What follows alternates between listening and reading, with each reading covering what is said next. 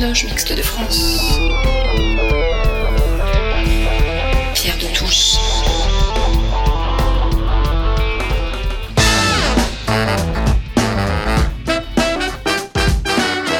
Les débats de Pierre de Touche.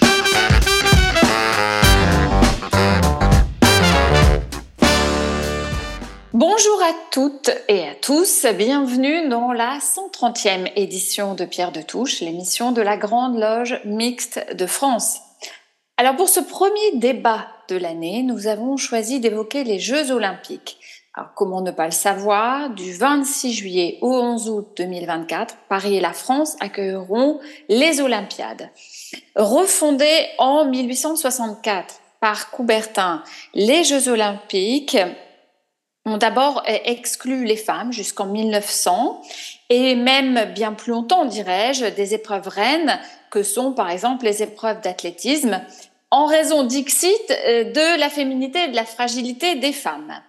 Alors nous y reviendrons, la situation a évolué et les JO se féminisent et se sont petit à petit féminisés, mais le déséquilibre sexué, y compris au CIO, a dominé euh, tout le XXe siècle.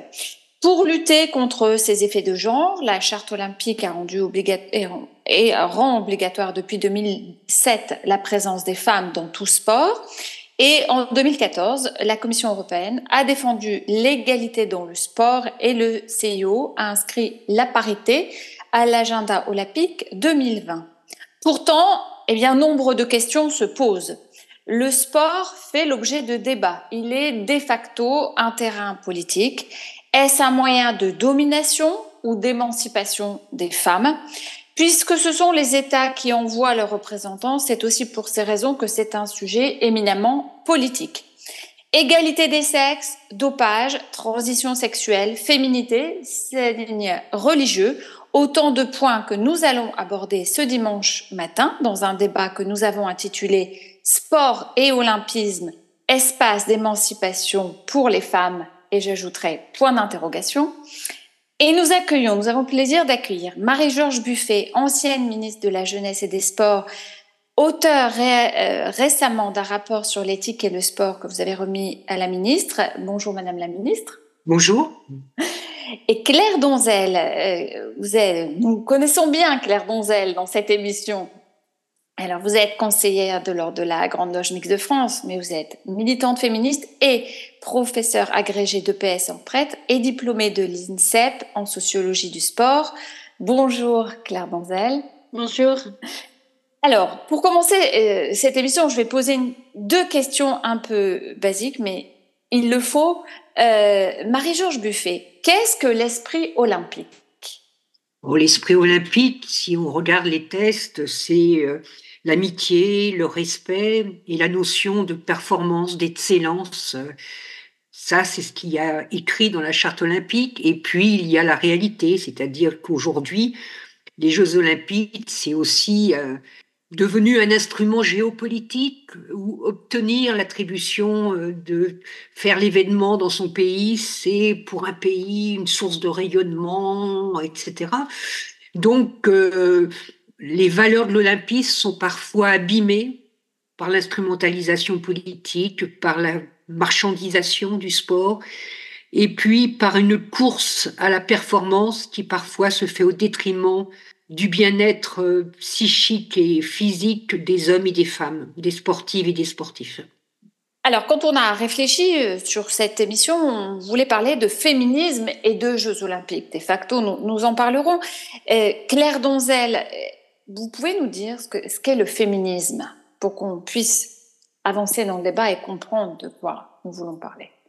Je, crois que tu as raison, de, de, commencer par définir, parce que le féminisme peut être euh, repoussoir pour qui n'en connaît pas la définition.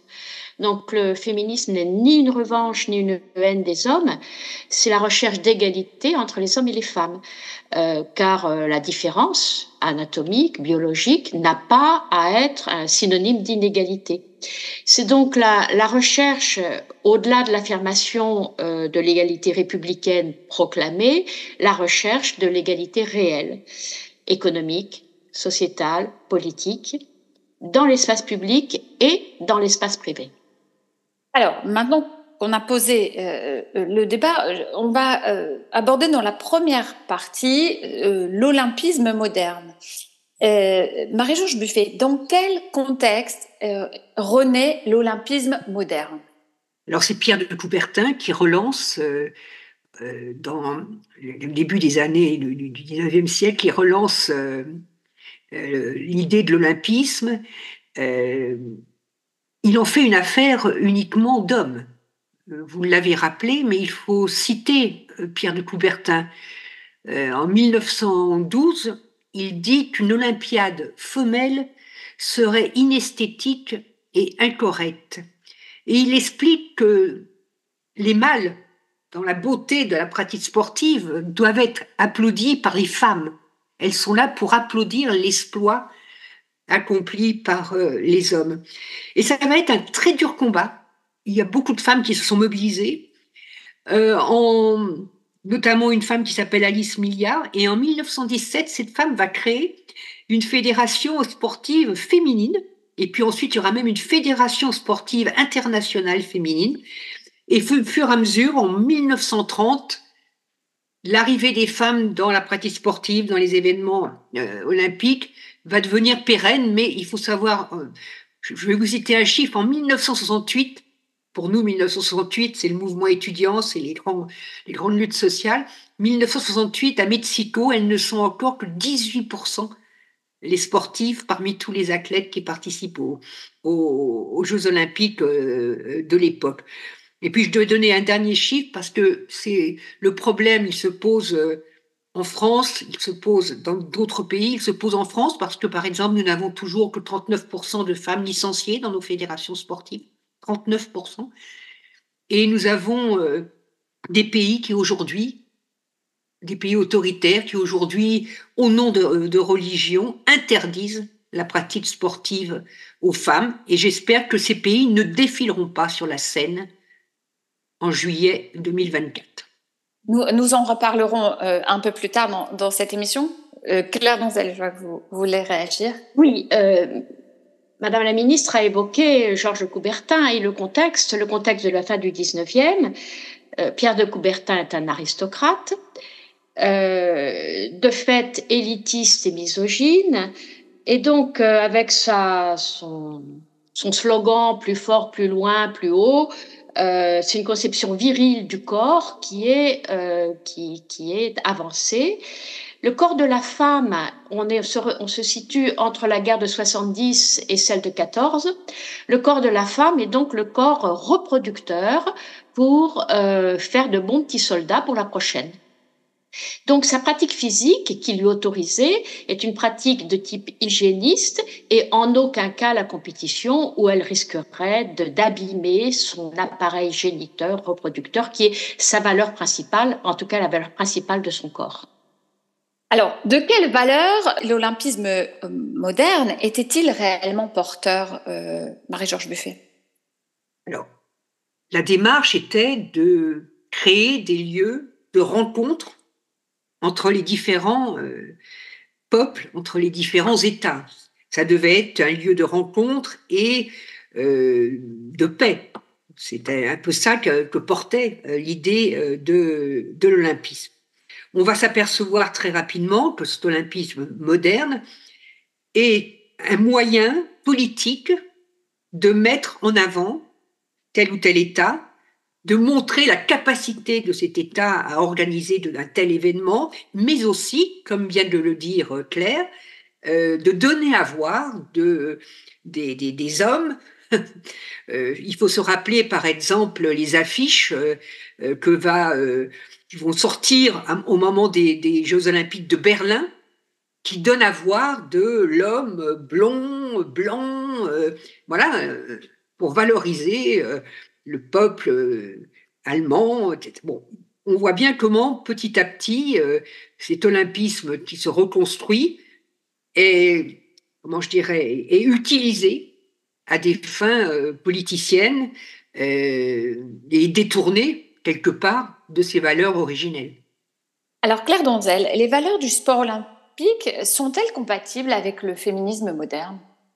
Alors, dès ses origines, le féminisme a pour ambition l'émancipation des, femmes par rapport euh, à leurs conditions infériorisées, par rapport aux religions, dans la vie sociale et politique. Euh, on se souvient des suffragettes qui ont revendiqué dès les années, euh, la fin de la guerre, euh, Première Guerre mondiale, le droit de vote. Euh, c'est une émancipation donc par rapport aux différentes assignations, emprises et contraintes qui sont imposées aux femmes et à leur corps. Celle concernant son corps, euh, le corps des femmes, euh, c'est un corps honteux, tentateur, en même temps que reproducteur, comme je l'évoquais tout à l'heure. Donc il va devenir progressivement, le regard sur le corps des femmes va de reproducteur sexué donc dans la, perspective de faire de beaux enfants, ça devient progressivement le corps sexué euh, dans le cadre de la séduction et d'une sexuation de plus en plus violente comme on le voit aujourd'hui euh, par exemple dans, dans, dans, dans, certaines, dans certains quartiers. On, on remarque que ce corps reproducteur est en train de revenir sur la scène avec l'injonction de réarmer la démographie. C'est quand même assez impressionnant que ce corps, ce regard sur le corps, reprend un siècle de retard. Alors, on va faire une courte pause musicale avant euh, d'évoquer, euh, de continuer à évoquer émancipation et cette fois sexisme avec The Power of the Dreams, Céline Dion, son d'ouverture des Jeux Olympiques d'Atlanta en 1987. Deep within each heart. There lies a magic spark that lights the fire of our imagination. And since the dawn of man, the strength of just I can has brought together people of all nations. There's nothing ordinary in of each day. There's a special part every one of us will play. Feel the flame forever burn, teaching lessons we must learn to bring us closer to the power of the dream. As the world gives us its best to stand apart from all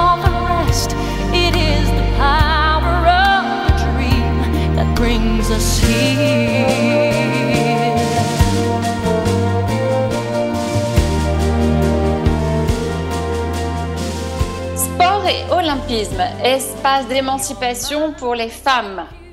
Point d'interrogation. Euh, nous accueillons ce dimanche matin Marie-Georges Buffet, ancienne ministre de la Jeunesse et des Sports, et Claire Donzel, militante féministe, professeure agrégée de PS en retraite, conseillère de l'ordre de la GLMF. Dans la deuxième partie de cette émission, on va aborder les femmes et le sport entre émancipation et sexisme. Quelle place les femmes occupent-elles réellement euh, dans le sport aujourd'hui en tant que sportive, journaliste, hôtesse du Tour de France ou dirigeante de fédération? Alors, la parole à Madame la Ministre et puis après euh, à Claire Donzel, qui est diplômée de sociologie du sport. Alors, je le disais tout à l'heure, euh, si nous prenons la France, nous avons 39% de femmes licenciées, de filles et de femmes.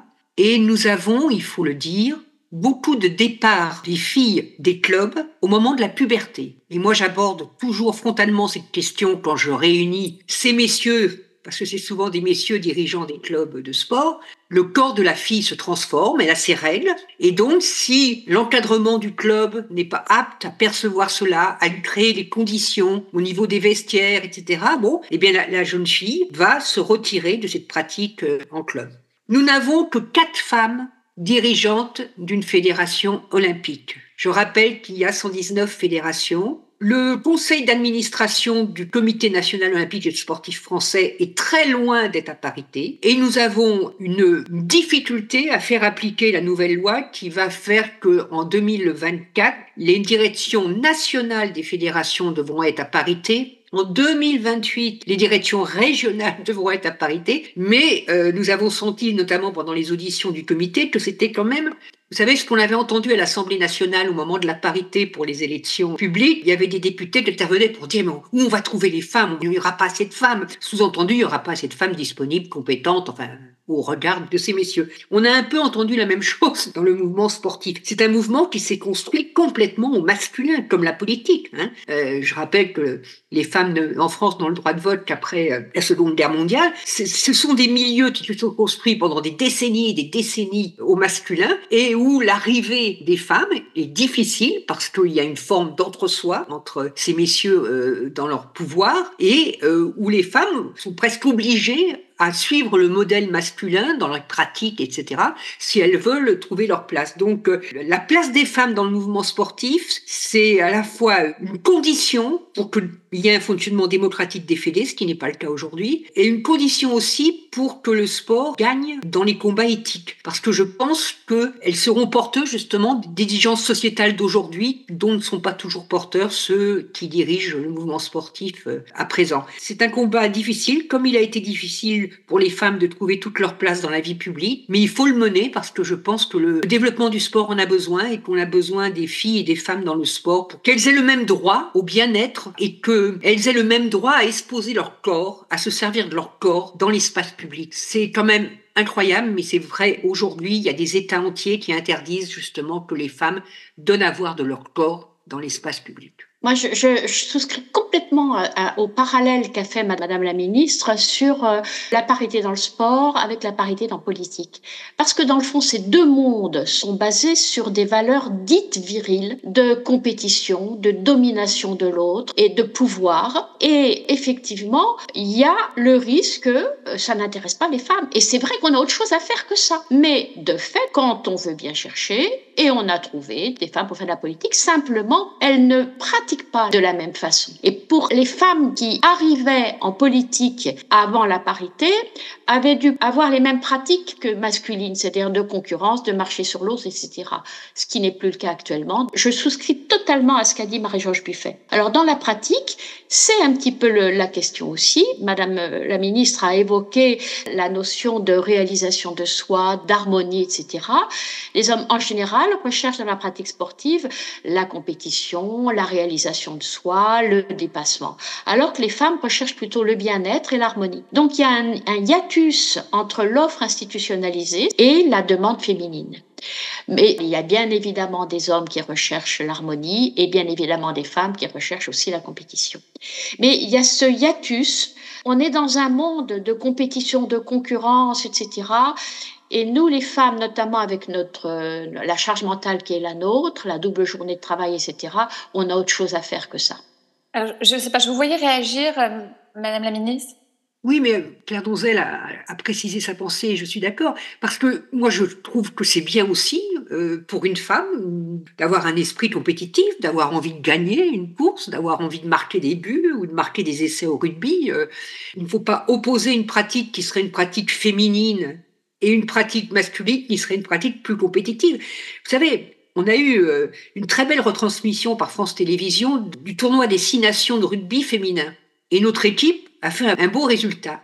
Et on a eu un afflux de fillettes qui ont voulu s'inscrire dans les clubs de rugby dans mon département. Alors, les clubs de rugby qui sont un peu euh, Voilà, d'un seul coup, les filles ont envie de faire ce sport qui pourtant était, alors là, s'il y a un sport qu'on a déclaré comme un sport masculin par excellence, c'était bien le rugby. Et on a une arrivée de jeunes filles qui ont envie de, pratiquer ce sport. Mais parce qu'elles ont vu et je, donnais un dernier chiffre sur les, inégalités. Le sport féminin est 16 fois moins retransmis dans les médias que le sport masculin. 16 fois moins. Vous voyez? Donc si on avait plein de sports féminins dans les médias, je suis sûre qu'il y a des filles qui, qui feraient des sports qu'on dit euh, réservés.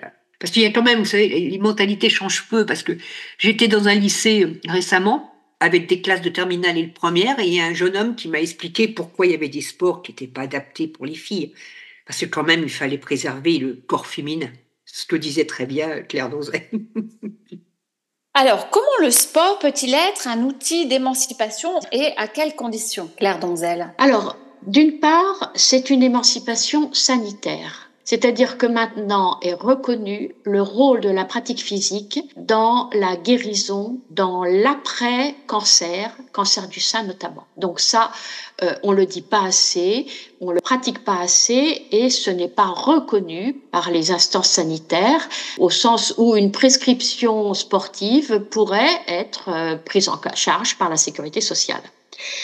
La pratique sportive est aussi un instrument de socialisation, donc pour sortir de l'isolement éventuel pour les hommes ou les femmes, mais principalement les femmes qui restent à la maison euh, pour euh, leur charge éducative, à condition que l'offre de pratique publique notamment corresponde à leurs besoins, à leurs envies, à ce qu'elles recherchent, à condition aussi que les conditions de vie des femmes donc je partais tout à l'heure de la double journée de travail, de, la charge mentale, le leur permettre. Et je vais, je vais même permettre une petite anecdote.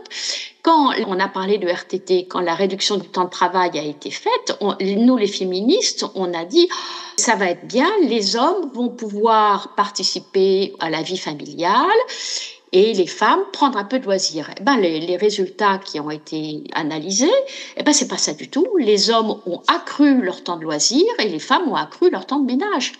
Donc, il y a, tout ça. Ou bien elles aiment ça, ou bien elles sont débordées par cette emprise de la décharge domestique et familiale dans leur vie.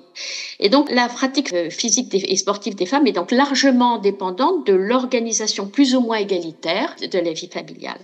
Et on peut dire que c'est pas gagné. Enfin, je crois que l'EPS, l'éducation physique et sportive, a sa place dans cette pratique sportive des femmes. Mmh. C'est-à-dire que une éducation physique qui ne soit pas basée sur des apprentissages techniques des sports, mais sur le plaisir du corps en mouvement. Et finalement, là, il y a EPS lundi de 10 à 12, quand j'aurai du travail, quand je serai au travail, j'aurai pas EPS de 10 à 12. Donc, donner envie que l'éducation physique leur soit un moment agréable où on découvre que le corps en mouvement est un plaisir et donc de manière à ce que quand ce sera plus obligatoire parce qu'à l'emploi du temps, eh ben, on a envie de le faire. Mais moi, je partage complètement ce que vient de dire Claire Donzel, parce que les femmes travaillent de plus en plus, ont une activité professionnelle, elles font des études, elles prennent des responsabilités euh, au sein de l'entreprise, dans, dans, leur travail, mais le partage du travail domestique ne s'est pas fait au même rythme. C'est-à-dire qu'elles prennent plus de responsabilités dans le travail, tout en ayant quasiment la même charge au niveau euh, du travail domestique, de la charge éducative, etc.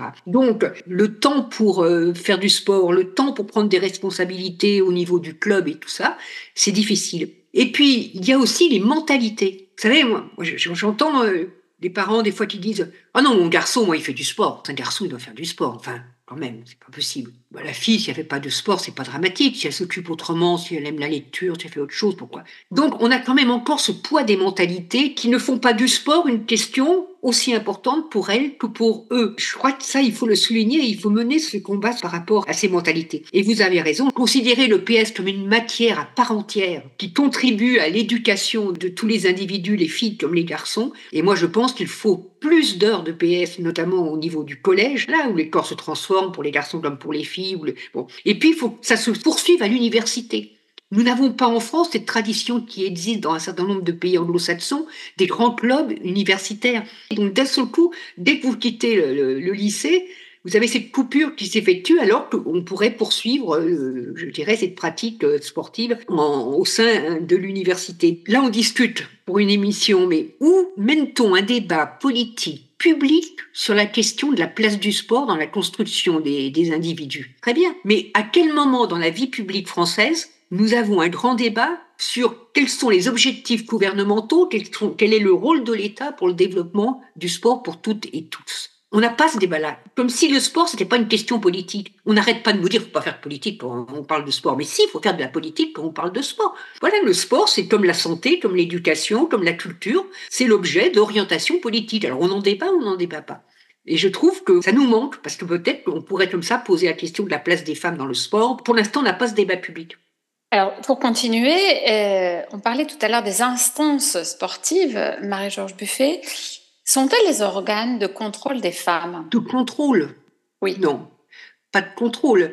Euh, si vous prenez les, organes de direction du mouvement sportif français, bon, qui est composé massivement d'hommes, par exemple, le fait que, excusez-moi, mais ça va peut-être vous choquer, mais on considère comme normal certaines pratiques d'entraînement, certains rapports moraux entre l'entraîneur et euh, l'entraîné qui sont des, des rapports euh, d'atteinte euh, sexiste ou voilà d'atteinte à l'intégrité à, à l'autonomie y compris des, des, pratiquantes et des pratiquants mais surtout euh, des pratiquantes.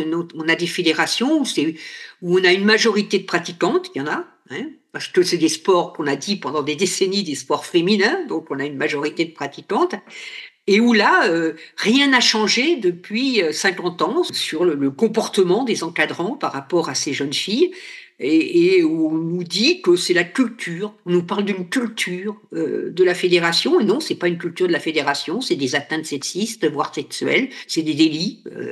bon. Et ça, c'est pas encore admis dans le mouvement sportif. Et il va falloir que, comme dans d'autres milieux, ça sorte. Oui, et je voudrais ajouter que euh, ces pratiques-là, qui se dévoilent, qui émergent, sont aussi le fait de pratiques dites de sport dits à maturité précoce. C'est-à-dire qu'il y a des sports où on, peut être champion à 30 ou 40 ans et des sports où passé 18 ans, c'est fini. Donc des, des jeunes filles, des jeunes garçons, mais des jeunes filles se trouvent entre les mains d'entraîneurs qui peuvent profiter d'une situation parce que l'emprise qu'ils exercent sur ces jeunes filles, l'emprise d'entraîneurs peut facilement les dévier. Mais je voulais évoquer aussi quelque chose. Madame Buffet a parlé de maltraitance dans le sport. Il y a la maltraitance sexuelle. Mais j'ai récemment euh, fait une planche sur euh, l'excellence, l'excellence sportive ou artistique. Est-ce que l'artiste, le sportif, peut parvenir à l'excellence, à la perfection, sans maltraiter son corps? C'est une question, moi, qui m'interroge en tant que franc-maçonne. Euh, en tant que spectatrice, je suis danseuse de formation, en tant que spectatrice, j'exige la, la perfection. En tant qu'humaniste, le coût de la perfection est incompatible avec mes idées. Donc cette, cette question me, me, tracasse énormément parce que c'est le coût de l'excellence, le coût pour le sportif, la sportive, au-delà même de la maltraitance euh, sexuelle par un autre, euh, l'artiste ou le sportif maltraite son corps pour atteindre à l'excellence. C'est la réflexion à laquelle je suis parvenue euh, à l'instant T. Mais peut-être qu'il faut se poser la question euh, d'où on met la barre, justement. Parce que quand j'entends déjà à plusieurs mois des GOP, des responsables publics euh, spéculer sur le nombre de médailles qu'aura la délégation française, sur la place de la France à la sortie des GOP, sur euh, dans les nations sportives à quel rang sera la France, etc. Je me dis tout ce discours qui est un discours qui porte sur les résultats, uniquement les résultats et qui fait l'impasse sur le plaisir, la beauté du spectacle sportif, le plaisir que peuvent éprouver des champions et des championnes euh, en pratiquant. Voilà, est-ce qu'il ne faut pas euh, se dire que, oui, bien sûr, on a envie de faire le 100 mètres le plus rapidement possible et peut-être de le faire plus vite que la dernière euh, qui a, qui a gagné, mais peut-être que ça ne soit pas le but en soi que le but en soi, c'est quand même que le 100 mètres soit magnifique, parce que jusqu'au bout, ces, ces filles ont cherché à quelques même pas seconde près, euh, la victoire. Mais voilà, je trouve qu'il faudrait avoir un discours politique, un discours sur la, participation, participer, pratiquer, participer, et peut-être pas uniquement gagner, pas toujours ce discours de la gagne. Parce que oui, il y a maltraitance. Quand on arrive à un, taux d'entraînement, je, pense aux gymnastes, je pense à d'autres mmh. sports, un taux d'entraînement euh, tel, oui, il y a une souffrance, il y a une maltraitance. Bien sûr. Euh, alors, il y a une question que je voudrais vous poser, euh, qui est la question autour de MeToo. Oui, du comportement des hommes vis-à-vis des femmes dans le sport. Marie-Georges Buffet l'a un tout petit peu évoqué tout à l'heure. Dans le sport olympique et par extension, dans le sport en général, il y a euh, finalement encore assez peu d'affaires qui sortent ou sont sorties est-ce un endroit où le respect existerait plus qu'ailleurs, même si tout à l'heure vous nous avez dit un petit peu autre chose? Alors je vous laisse toutes les deux répondre. Euh, c'est vrai qu'il y a des premières prises de parole sur différents sujets, à la fois des atteintes sexistes ou sexuelles, mais aussi, euh, j'en parlais tout à l'heure, sur la question du cycle, sur la question du droit à la grossesse, du droit au retour au haut niveau après un congé maternité. on, a des prises de parole qui viennent. C'est encore très restreint. Pourquoi? Parce que c'est l'expression d'ailleurs qui, est souvent employée. C'est une famille, le mouvement sportif. On appartient à la famille, on est dans la famille. Ou un microcosme. On est dans un rapport à celui qui vous entraîne ou à celle qui vous entraîne. Euh, beaucoup dépend de celui ou de celle qui vous entraîne. Et donc, parler, dire, c'est peut-être eh bien ne pas pouvoir participer à la prochaine grande compétition pour laquelle je me suis préparée depuis euh, dix ans et, et donc s'en prendre à la famille, mettre en cause tout l'entraînement que j'ai fait pour arriver parce que je vais dire, ça demande un courage extrêmement important. C'est pourquoi moi je pense qu'il faut bien sûr que le mouvement sportif se batte, mène le combat éthique, mais je pense qu'il faut qu'on mette en place une agence indépendante du mouvement sportif où des athlètes victimes de violences ou de, délits ou de crimes par l'encadrement puissent s'adresser et que cette agence ait le pouvoir, comme, à l'agence antidopage, ait le pouvoir de sanctionner immédiatement et le pouvoir d'agir immédiatement pour euh, euh, accompagner euh, les victimes. Il faut qu'on ait quelque chose qui soit en dehors du mouvement sportif pour que les victimes puissent, sans crainte, puissent s'adresser pour dire voilà ce que je subis et qu'il puisse y avoir une réaction très rapide. Alors, on va continuer ce débat avec euh, la troisième partie qu'on va consacrer à la lente ouverture de l'olympisme aux femmes. Euh, on, a, on a déjà un peu parlé, mais comment les JO se sont-ils peu à peu ouverts aux femmes euh, Marie-Georges Buffet? Alors, on l'a déjà évoqué, hein, euh, il a fallu un combat des femmes elles-mêmes qui se sont organisées. Hein. C'est parce que les femmes sont en capacité de s'organiser, de se regrouper, d'agir collectivement que les choses bougent. Elles se sont regroupées, elles ont créé donc des clubs féminins, des une fédération sportive féminine, et elles ont petit à petit fait en sorte que le, le, mouvement olympique international soit amené d'abord à tolérer la présence des femmes dans un certain nombre de sports, puis ensuite à en faire une règle. C'est récent hein, que le CIO ait inscrit l'avancée vers la parité comme un de ses objectifs, hein, c'est assez récent, on progresse lentement. je ne pense pas qu'on aura la parité au JOP de 2024. Je pense qu'on va l'approcher, ce qui serait déjà bien. Euh, on va dépasser les 48% d'athlètes féminines. Mais soyons sans illusion. C'est pas un combat qui est un combat linéaire où tout avancerait de façon tranquille. Je le redis, on voit bien les poussées des idées réactionnaires, et le mot est faible, dans un certain nombre d'États. Et petit à petit, on voit bien comment, de nouveau, les droits des femmes, que ce soit le droit à l'IVG, que ce soit le, droit à la pratique sportive, que ce soit le droit, ne serait-ce qu'à l'accès aux connaissances à travers l'éducation, etc., tous ces droits sont remis en cause dans un certain nombre de pays aujourd'hui. Donc, euh, c'est un combat d'actualité. On n'a pas gagné. C'est un combat qu'il faut continuer à mener pour l'accès des filles et des femmes au sport. Moi, j'ai créé une association, Femmes ici et là-bas, parce que je me bats pour les femmes afghanes et les femmes iraniennes, mais je me bats aussi pour que les filles, ici, en France, puissent pratiquer en pleine liberté le sport qu'elles veulent pratiquer. Et c'est pas, euh, ici non plus, c'est pas complètement gagné. Et Claire Donzel, les épreuves doivent-elles, selon vous, être mixtes? Et si oui, sinon, que pensez-vous de la mixité des épreuves? Alors, j'ai du mal à répondre dans l'absolu. Euh, je prends pour exemple l'escalade. L'escalade, on ne parvient pas à faire de l'escalade si on n'est que fort ou si on n'est que souple. Donc pour moi, l'escalade est la pratique euh, mixte par excellence, mixte dans les capacités physiques nécessaires pour y réussir. Voilà, mais ça c'est un, c'est pas la mixité entre euh, hommes et femmes. Sinon que voilà, ça, me fascine cette discipline qui, qui, qui nécessite d'avoir les qualités dites masculines et dites féminines. Donc, je trouve intéressantes les disciplines mixtes, individuelles, donc en relais, en coopération, parce qu'elles sont source d'estime mutuelle. Et puis, on est dans la stratégie dans quel ordre on place euh, l'homme, euh, l'homme qui va courir, la femme, etc. Et je trouve ça, je trouve ça assez intéressant. Dans ces disciplines qui sont exemptes de contact. De fait, la morphologie masculine et la morphologie féminine ne sont pas les mêmes. Et donc, euh, l'idée de, de, combiner les performances des hommes et des femmes dans une même compétition euh, sans pour autant qu'il y ait contact et, opposition, me, me, va bien. Sinon, j'avoue que c'est une réflexion que j'ai pas encore menée. Madame Buffet. Moi, je suis aussi très interrogative parce que si on avait une pratique identique dans tous les sports, autant de femmes qui pratiquent le vélo que d'hommes qui pratiquent le vélo, autant de femmes qui pratiquent euh, le foot que d'hommes qui pratiquent le foot, on arriverait à une capacité, un niveau sportif quasiment équivalent, et donc la mixité pourrait bien se dérouler, etc. Mais si je prends l'exemple du cyclisme, aujourd'hui on a encore euh, beaucoup de mal à faire vivre le Tour de France féminin, par exemple, qui est très réduit au niveau du nombre d'épreuves, qui est réduit au niveau aussi de sa visibilité euh, dans les médias.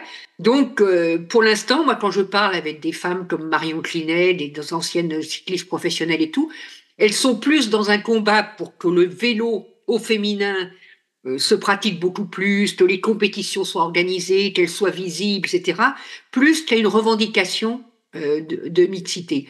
Donc moi, je, je me dis, dans certains sports, parce qu'il y a une pratique féminine qui est ancienne, qui, ça peut peut-être se mettre en place. Dans d'autres sports, c'est pas le moment. Je pense qu'il y aurait un risque de découragement, y compris dans, la pratique des filles et des femmes, euh, parce que le, décalage serait trop important. Donc, je suis, voilà, je suis interrogative. Alors, on, pour réfléchir un peu avant de passer à la dernière partie de cette émission, Whitney Houston, One Moment in Time, c'était euh, la chanson interprétée lors de des Jeux de l'ouverture, de la cérémonie d'ouverture des Jeux Olympiques de Séoul en 1988. Each day I live, I want to be a day to give the best of me. I'm only one, but not alone. My finest day is yet unknown.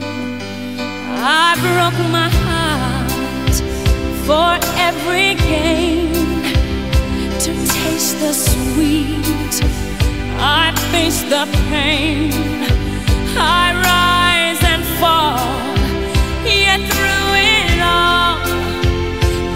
Much remains.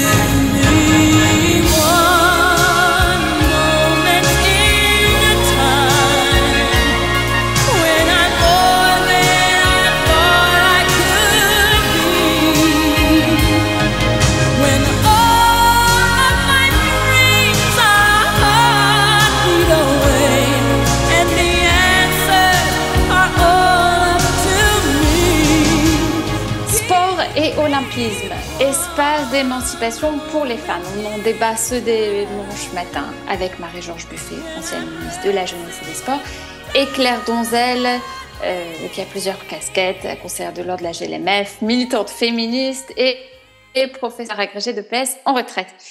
Alors, euh, dans cette dernière partie, je voudrais euh, qu'on aborde la question non seulement de la parité, mais aussi euh, des. On, on, a déjà beaucoup parlé de parité. Marjorie Buffet disait on va peut-être arriver à 48% de, de, de, femmes participant au JO de, de Paris euh, cet, cet été. Première question pourquoi la participation des personnes trans semble-t-elle poser autant de questions Madame la ministre, je vous pose d'abord la question, et puis Claire complétera si elle le souhaite. Bien sûr, j'entends les arguments avancés par euh, des sportives qui nous disent au niveau des capacités physiques, ces personnes trans euh, vont faire que ne sera pas à égalité des possibilités dans la pratique, etc. Je comprends. Alors, je sais que certaines, certaines prônent même une catégorie à part, ce qui me semble quand même difficilement euh, envisageable, enfin pour moi. Moi, j'ai une réponse qui peut paraître brutale, mais je pense que c'est la carte d'identité. Je suis devenue une femme, je suis une femme, concours dans les catégories euh, féminines. Je vois pas quel autre critère on, ne va pas mesurer à chaque fois et, la force physique, etc. Vous vous rendez compte Ça voudrait dire qu'on contrôlerait les athlètes trans, on les contrôlerait, etc. Mais c'est une atteinte à leur, à intégrité. Enfin, donc moi j'ai envie de dire, pour moi, eh ben, si ma carte d'identité, je, je, suis marquée femme, et eh ben, je vais à la section féminine. Point final. Quel, quel, était mon parcours précédent Je vois pas d'autres critères. Claire Donzel Alors là, jusqu'à présent, je souscrivais complètement aux propos de Marie-Georges Buffet et là, je suis en opposition complète. C'est-à-dire que un homme devenu femme reste avec une constitution masculine en matière de taille, de poids, et donc n'est pas à égalité avec euh, les, femmes nées femmes. L'humanité constituée en mâle et en femelle, et ça concerne pas seulement les organes génitaux visibles proprement dit, la matière graisseuse par exemple, notamment sa proportion respective par rapport à la masse musculaire selon les hommes ou les femmes. Et même euh, une opération et un traitement hormonal font que, euh, malgré tout, l'homme devenu femme euh, reste avec une masse musculaire qui n'est pas la masse musculaire d'une femme née femme. On remarque d'ailleurs que la revendication vient des hommes devenus femmes, mais en aucun cas on n'a pas encore vu de femmes devenues hommes revendiquer de participer aux compétitions masculines à mon sens, ça, ça dit quelque chose quand même. Donc là, je suis absolument pas d'accord. La morphologie initiale euh, reste, malgré les ablations des organes génitaux, malgré les opérations, malgré le traitement hormonal, il y a la constitution originelle euh, reste. Et puis l'éducation aussi, l'éducation qui n'est pas. Et ça veut dire, ça veut dire qu'un homme devenu femme ne peut pas s'inscrire à une compétition parce qu'il ne pourra pas s'inscrire dans la section masculine. Donc euh, c'est une, interdiction de participation à des compétitions. C'est terrible quand même.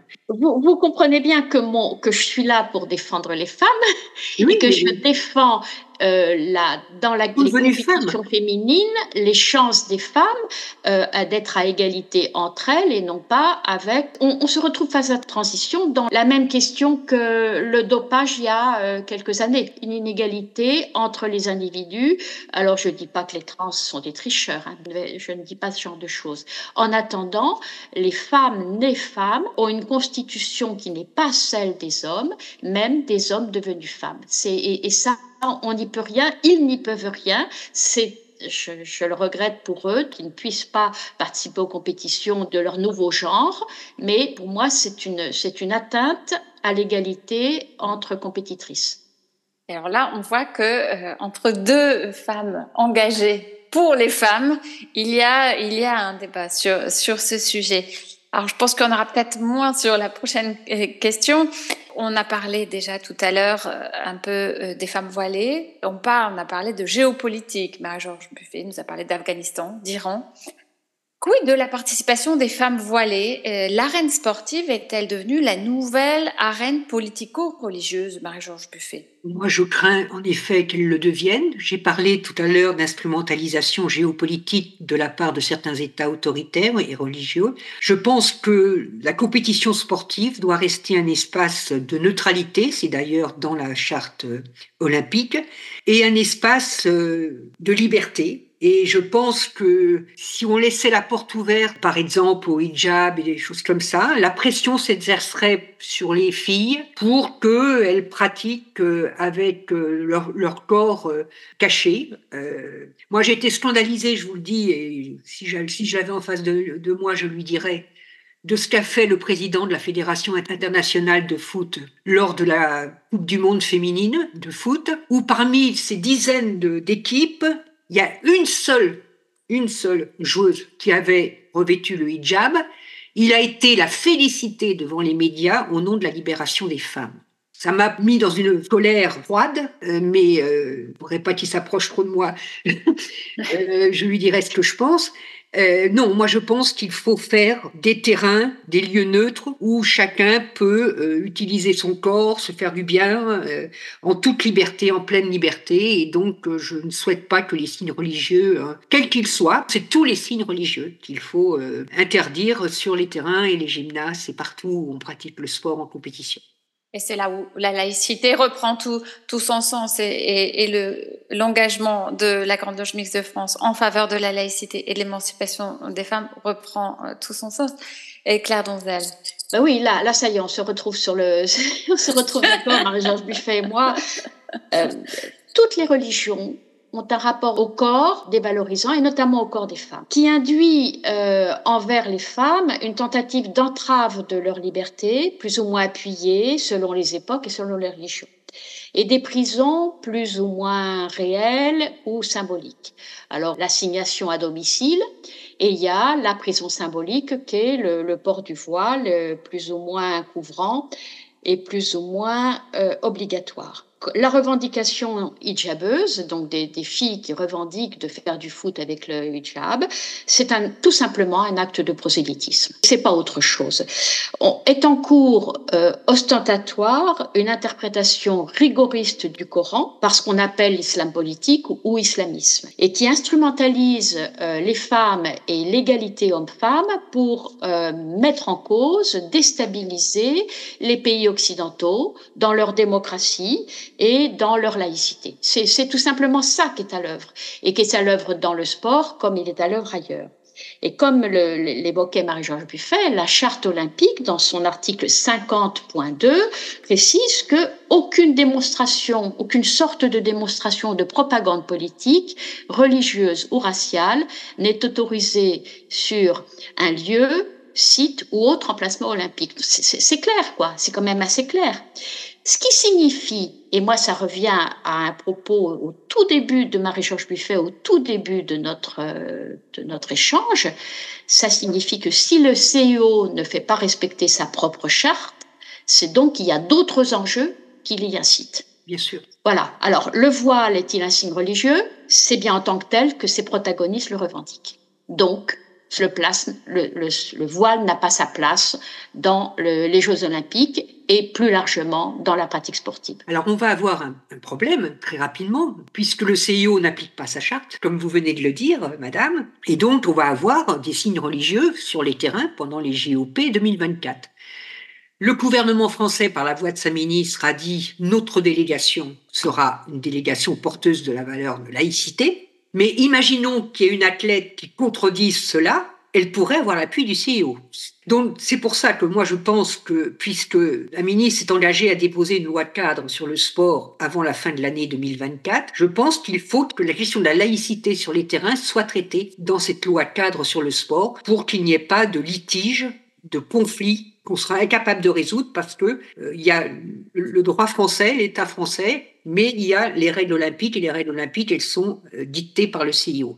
Donc, si on veut pas être en contradiction, il faudra que nous, on installe dans la loi euh, une préconisation concernant la laïcité dans les compétitions sportives se déroulant dans notre pays.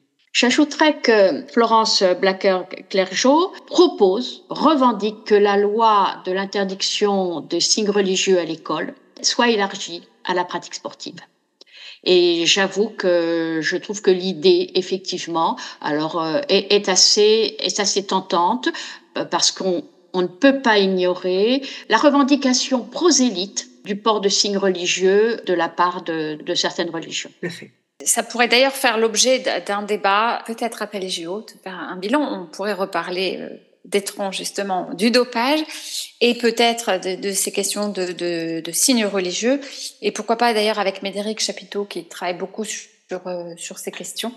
Euh, ça pourrait être intéressant si vous en êtes d'accord, mesdames. Euh, nous vous, invitons d'ores et déjà. En conclusion, je voudrais vous demander, même si cela ne concerne pas exclusivement euh, les femmes, Quid de l'aspect jeu dans les Jeux olympiques? Est-ce qu'il existe encore, après vous avoir entendu évoquer la maltraitance des corps, la recherche d'un nombre de médailles, etc. Est-ce que cet esprit jeu existe-t-il encore? Oui, moi, je, malgré toutes les dérives que nous avons soulignées pendant ce débat, et oui, on a certainement oublié encore euh, d'autres mots qui traversent le sport, mais je pense que pour les athlètes qui vont euh, entrer sur les, les sites olympiques, il y aura encore une réelle émotion. Je veux dire, souvent quand on parle des champions et des championnes, on n'a qu'une vision très rétrécie. On pense aux footballeurs qui gagnent des fortunes. On pense bon, dans la délégation française qui va aller au JOP, vous avez des gens qui sont euh, en ce moment en dessous du SMIG. C'est la réalité et qui dépendent parfois d'un sponsor. Euh, bon, je parlais avec une championne paralympique euh, la, la, semaine dernière euh, qui m'expliquait comment ces difficultés pour joindre les deux bouts et notamment bah, elle avait besoin bien sûr d'appareils spécifiques etc la cherté euh, des, appareils adaptés à une pratique sportive etc donc ces gens-là ils vont quand même voilà ils se sont entraînés etc ils vont pénétrer sur le site olympique ils vont avoir euh, ça doit être pour eux et pour elles un moment euh, inimaginable enfin de je parle même pas de la victoire je parle simplement de participer voilà. Donc je voilà moi je rêve encore un peu à un esprit olympique bon même si je sais qu'il y aura des grands bandeaux avec des sponsors, euh, avec voilà. Mais faut pas oublier peut-être quand même cet aspect-là. Claire Donzel? J'aimerais avoir la, le même enthousiasme que Marie-Georges Buffet. Je suis moi, pour ma part, euh, plus beaucoup plus sceptique sur la grande affaire que, que sont les jeux et tout ce qui s'y tout ce qui se joue de non-dits aussi bien pour obtenir les jeux que pour euh, les rendre euh, attractifs, euh, commerciaux, équilibrés aussi, parce que souvent les Jeux olympiques, le passé nous l'a dit, Athènes l'a vécu, Londres l'a vécu, sont un gouffre, c'est les profits pour le privé, c'est-à-dire pour le CIO, et les pertes pour le pour le public. Et donc je, moi c'est plus cet aspect-là qui me frappe, que je suis plus désenchantée que Marie-Georges Buffet et j'admire son enchantement. Et donc, euh, eh bien, sport et olympisme, espace d'émancipation pour les femmes, oui, non, je vous demande une réponse pas forcément définitive. Marie-Georges Buffet. Oui, moi je pense que la pratique sportive, c'est une source euh, de maîtrise de son corps, euh, de liberté. Et donc, euh, oui, ça peut concourir, ça concourt, je ne mets pas de point d'interrogation, c'est partie prenante du combat des femmes pour leur émancipation. Je le pense profondément. Et un dernier mot pour elles, quand je discute avec mes sœurs afghanes, membres de l'équipe nationale de handball féminin d'Afghanistan, qui sont réfugiées en France, euh, le sport a été pour elles une source d'émancipation. Et c'est pour ça qu'ils ont, dans le premier discours du chef taliban, hein, une fois revenu au pouvoir, dans le, son premier discours, il a interdit la pratique sportive aux femmes. Parce qu'il a bien senti que c'était aussi un moyen d'émancipation. Claire je, je, souscris hein, tout à fait à ce que vient de dire Marie-Georges Buffet. Euh, les Jeux olympiques en eux-mêmes, quel profit les femmes peuvent en tirer?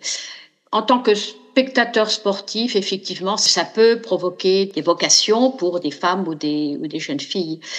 Mais moi, ce qui m'importe, c'est qu'est-ce qu'on va faire de tous ces équipements? Et donc, euh, comment le contribuable peut en profiter? Et là, c'est la question qu'il faut, qu'il faut poser euh, aux organisateurs, à Tony Songuet et à, Anne Hidalgo et aux conseils départementaux de l'Île-de-France. Comment ils ont l'intention de euh, donner accès de, à ces équipements à l'ensemble de la population et notamment, notamment aux femmes? La pratique sportive, la pratique physique et sportive, c'est une question de santé publique contrairement à certains autres acteurs euh, publics, moi je ne parle pas d'héritage des JOP. Parce que l'héritage, comme vous le dites très bien, il va falloir le faire vivre. Encore faut-il qu'après, il y ait les encadrants nécessaires pour accueillir des filles, des garçons qui vont avoir envie de faire du sport. Il faut entretenir tous ces équipements. Donc moi je dis l'héritage, il se construit. Et moi je fais une proposition. Je lance le défi. Prochaine Olympiade 2024-2028. Est-ce qu'on atteint 1% du budget de l'État pour le sport? En 2028. Ça, ce serait un, bel héritage des JOP. Alors, quid de l'avenir des équipements publics construits en 2024 Quid du dopage, de la féminité, des trans? En fait, en plus de cet échange pour lequel nous tenons à vous remercier, mesdames, madame la ministre, chère Claire, eh ben, en fait, Radio Delta, qui nous accueille, eh ben, vous propose euh, une deuxième invitation après les JO. Avec plaisir.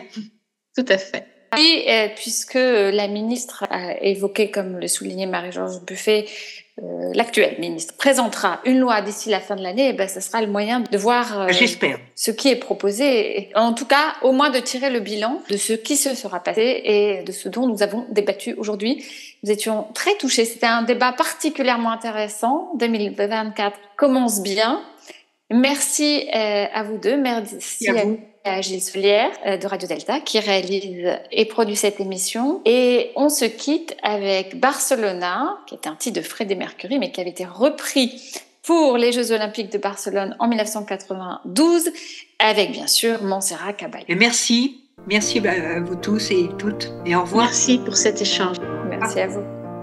I had this perfect dream. This dream was me and you. I want all the world to see. A miracle sensation, my guide and inspiration.